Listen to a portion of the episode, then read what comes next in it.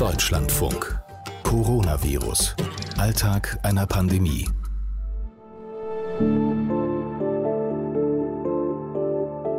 Haben Sie eigentlich in Pausen und so weiter auch noch mal wieder andere Themen oder ist es noch nach wie vor nur Corona?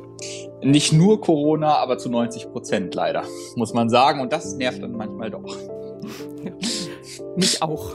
ja, ich glaube, das geht mittlerweile jedem so. Also zu Hause versuche ich das Thema eigentlich mittlerweile komplett auszublenden oder zu vermeiden. Da habe ich Intensivmediziner Johannes Pott mit meinem Anruf natürlich wieder einen Strich durch die Rechnung gemacht. Es tut mir sehr leid. Aber mir geht es ja auch genauso. Ich will auch was anderes im Kopf haben. Ich ärgere mich, wenn sich wieder alles um Corona dreht. Aber andererseits ist ja logisch. Ich meine, Corona bestimmt auf unabsehbare Zeit mein Leben. Das weiß ich. Es gibt keine Reisen. Es gibt veränderten Dienst. Meine Tochter in der 11. Klasse, ich weiß nicht, ob die in diesem Halbjahr nochmal in die Schule geht. Das kann ich nicht wegschieben. Mein Name ist Katrin Heise und dies ist unsere 25. Folge Coronavirus, Alltag einer Pandemie. Und da ist langer Atem gefordert für das Ziel. Das ist immer unsere Devise. Aber was ist eigentlich das Ziel? Schönen guten Morgen, Frau Störritter. Hier ist Katrin Heise. Guten Morgen, Frau Heiße, grüße Sie. Frau Störritter, wie geht es Ihnen? Also, schwierige Frage. Ich habe eigentlich gedacht, die Antwort auf diese Frage fällt mir irgendwann leichter, aber äh, dem ist nicht so. Und ich, im Moment denke ich immer darüber nach, dass ich eigentlich ein großer Blues-Fan bin, aber den Corona-Blues, den versuche ich mir schwer auf Distanz zu halten. Aber das ist nicht ganz einfach. Ehrliche Worte von Dorothea Störritter, Landrätin im Breisgau. Der Bauch, der wünscht sich, dass dieser Spuk irgendwann jetzt schnell vorbei sein würde. Ähm, der Kopf sagt natürlich, dass wir uns auf eine längere Zeit Leben mit dem Coronavirus einstellen müssen. Und diesen Widerspruch aufzulösen, das äh, ist sehr schwierig. Und ich frage mich natürlich auch immer, äh, welche Rolle, welche Aufgabe habe ich in diesem ganzen äh, Geschehen? Und ähm, da habe ich noch keine abschließende Antwort finden können. Welches ist denn das Ziel?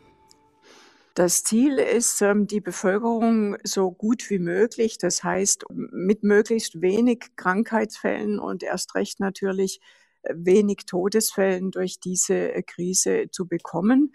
Auf der anderen Seite, das ist natürlich auch klar, am Ende der Krise äh, müssen wieder Perspektiven stehen, die ähm, der Bevölkerung signalisieren, dass es überall wieder weitergeht, dass es in der Wirtschaft weitergeht, dass es natürlich in den Schulen äh, weitergeht und dass wir es irgendwann schaffen, die Verwerfungen, die jetzt entstehen, auch wieder auszumerzen. Mhm. Das ist eben nicht von der Hand zu weisen.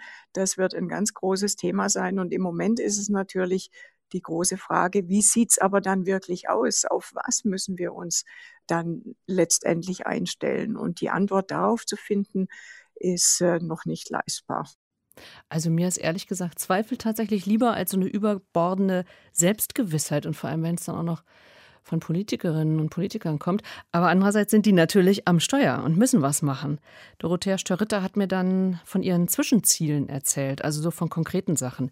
Schulbusse müssen jetzt aufgerüstet werden, damit Schulkinder trotzdem auf Abstand sein können. Digitales Arbeiten muss ermöglicht werden, alles, was so eine Landrätin beeinflussen kann. Aber es wird nicht mehr an einem Strang gezogen. Das macht ihr Sorgen. Das ist auch etwas, was mich im Moment äh, stark beschäftigt und was auch etwas zum Corona-Blues beiträgt.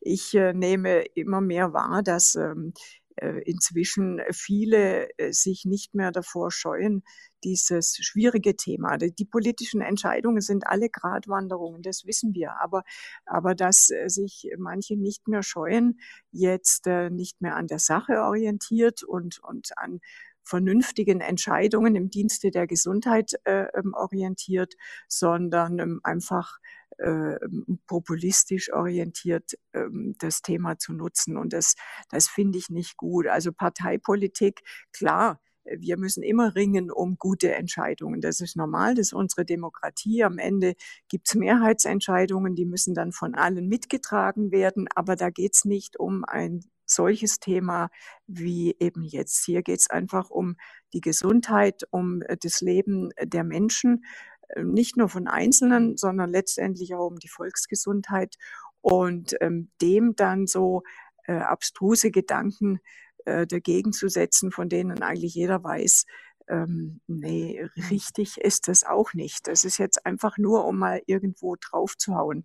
Das, ähm, das finde ich sehr bedauerlich.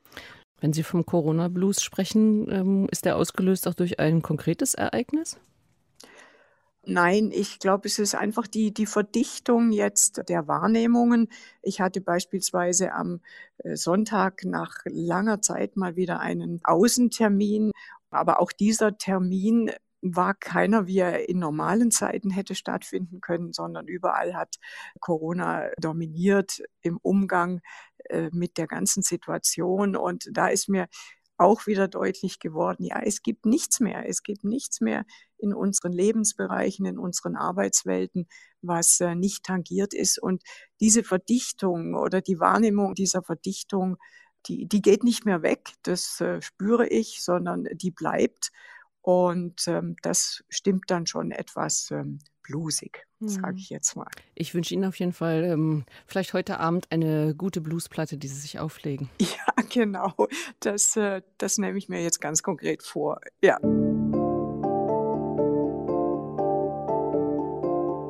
Wir haben ja vorhin kurz Johannes Pott gehört. Er ist Arzt in Hildesheim auf der Intensivstation des St. Bernwarts Krankenhaus und der hat ja gestanden, dass er eigentlich nicht mehr über Corona reden will.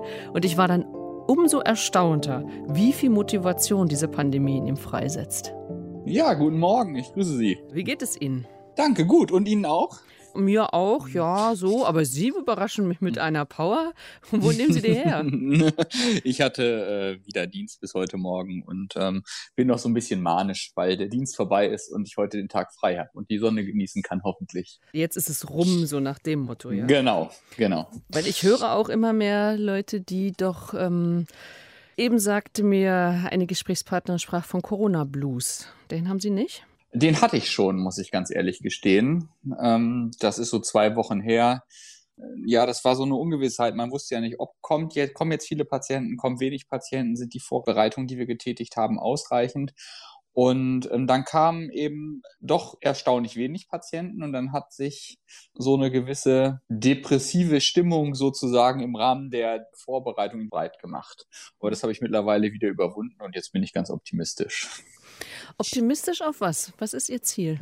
Ähm, mein Ziel ist natürlich, dass alles stabil bleibt, so wie es zurzeit ist, auch wenn ich vorhin im Radio gehört habe, dass diese Reproduktionszahl wieder ein wenig am Steigen ist.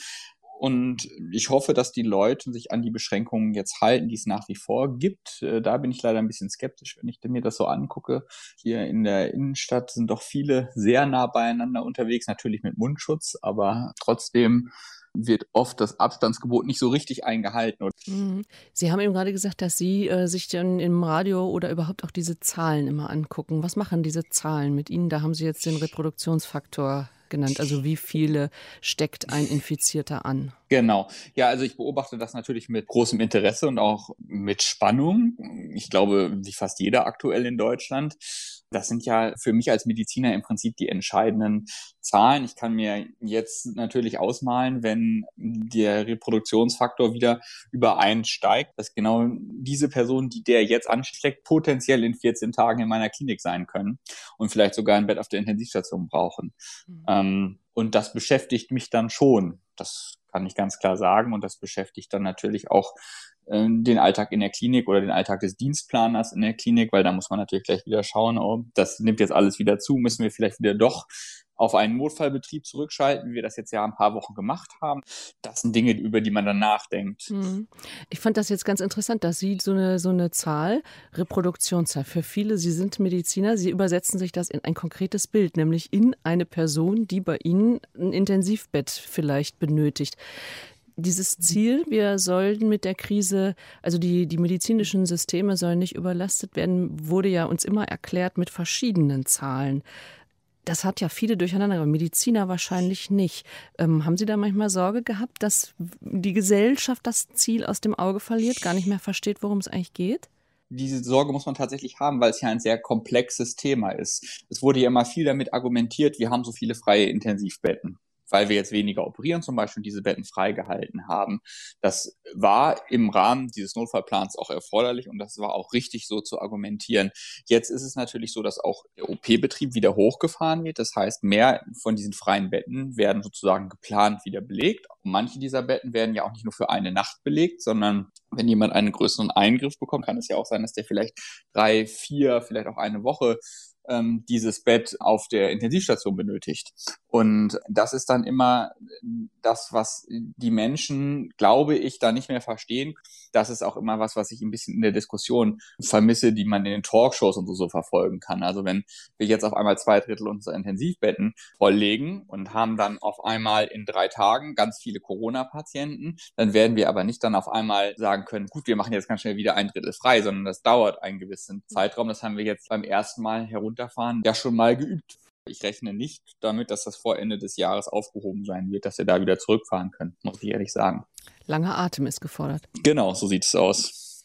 Wie halten Sie das aufrecht, dass Sie so über eine lange Zeit dann ähm, die Spannung halten? Ja, das ja, wie soll man das sagen? Man zieht ja natürlich jeden Tag seine Motivation auch irgendwie daraus, dass man zur Arbeit gehen kann, dass man mit den Kollegen darüber spricht, dass man auch jeden Tag natürlich neue wissenschaftliche Artikel liest, gerade zu dem Covid-Thema. Und dann gibt es wieder neue Erkenntnisse und das ist für einen Mediziner natürlich spannend.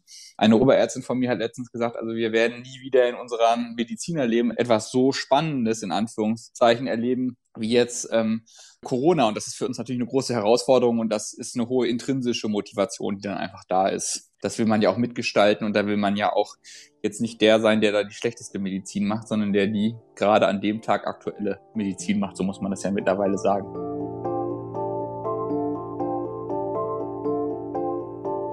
Ich habe heute mit Emmy Zollner telefoniert. Bundestagsabgeordnete aus Franken und ausgebildete Krankenschwester. Ich wollte von ihr wissen, womit sie aktuell beschäftigt ist.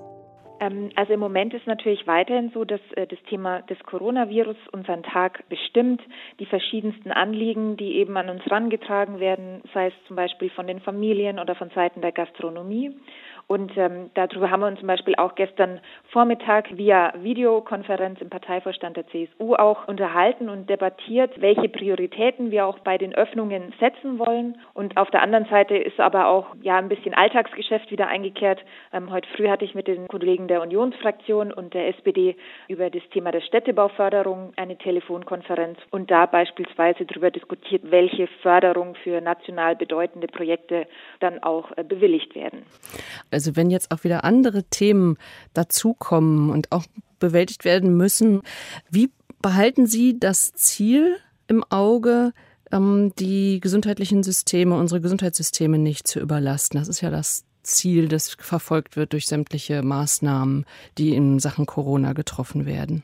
Also dieses Ziel hat natürlich weiterhin höchste Priorität. Wir machen es uns da auch nicht einfach. Zum Beispiel gestern im Parteivorstand war auch eine rege Debatte, wer soll jetzt eben Vorrang haben bei weiteren Lockerungsmaßnahmen, weil wir natürlich weiterhin im Hinterkopf einfach haben, wir wollen auf keinen Fall zurückstecken, wir wollen auf keinen Fall einen Schritt wieder zurückgehen müssen. Und äh, deswegen ist es einfach eine gute Abwägung, die hier getroffen werden muss, wem geben wir Vorrang. Und da ist es zum Beispiel klar, dass natürlich immer die Belegzahlen in den Krankenhäusern eine Rolle spielen und gleichzeitig aber zum Beispiel auch das Wissen, wir müssen eine Antwort für die Familien geben. Wir haben jetzt in Bayern beispielsweise die Alleinerziehende, da ist gestern die Notfallbetreuung eben angelaufen, aber wir brauchen natürlich auch weitere Lockerungen in dem Bereich. Ist dieses Ziel immer schwerer zu vermitteln? Die Stimmen werden ja vielfältiger. Ja, man merkt, dass die Stimmung sich massiv verändert hat, dass auch die Bereitschaft, diese Maßnahmen einzuhalten, auch durch verschiedenste Presseberichte, die man natürlich auch mitbekommt, dass da schon einfach ein Stück weit nach Lockerungen verlangt wird. Das ist auch natürlich berechtigt, weil es eine ganz schwierige Situation für alle ist. Und deswegen gilt jetzt eben die Debatte darum, wer kriegt ein Prä. Für mich ist zum Beispiel klar, es kann auf keinen Fall sein, dass die Bundesliga anfängt und gleichzeitig der Breitensport und die Vereine kein Angebot erhalten, sondern das muss Hand in Hand gehen. Oder eben auch bei den Familien ist klar, dass ich mir zum Beispiel vorstellen könnte, dass man auch über Familienkreise nachdenkt, dass man eben im nächsten Schritt, falls es wieder schwieriger wird von den Zahlen, dass man beispielsweise sagt, es ist ähm, zulässig, dass sich zwei bis drei Familien zusammenschließen und dann eben gemeinschaftlich die Betreuung auch miteinander organisieren. Als Politikerin muss Emmy Zollner jetzt viele Gruppen im Blick haben. Schule, Familie, Sport, Kultur, Wirtschaft, alle haben ihre eigenen Interessen. Ja, es ist äh, die Aufgabe von Politik ist dem Gemeinwohl zu dienen und ähm, Gemeinwohl bedeutet einfach, dass ich die verschiedenen Interessen der Gruppierungen in unserem Land vorliegen habe. Dann muss ich einen Schritt zurücktreten und muss eben diese Interessen abwägen zum Wohle des Gemeinwohls. Und da kann ich auch meine eigenen Interessen nicht irgendwie anders gewichten als die der Allgemeinheit. Und das ist die Aufgabe von Politik. Und ich finde, eine Kollegin von mir hat es so schön formuliert. Die hat nämlich auch ganz klar gesagt, natürlich wäre es für uns auch leichter, dass wir uns vorstellen, der Virus ist wie so ein Koalitionspartner, mit dem verhandeln wir. Wir verhandeln und sagen, so, ab diesem Zeitpunkt hörst du auf zu wirken und ab diesem Zeitpunkt ist es vorbei. Aber es ist eben kein Koalitionspartner, sondern es ist ein Virus und mit dem kann man sowas einfach nicht verhandeln. Ja, schade, das mit dem Verhandeln klappt nicht. Was auch immer Sie sonst noch vorhaben, unseren Podcast sollten Sie nicht verpassen. Es gibt ihn in unserer kostenlosen App, der DLF Audiothek, oder Sie abonnieren ihn, wo Sie sonst Ihre Podcasts herbekommen. Ich bin Katrin Heise. Bis dann.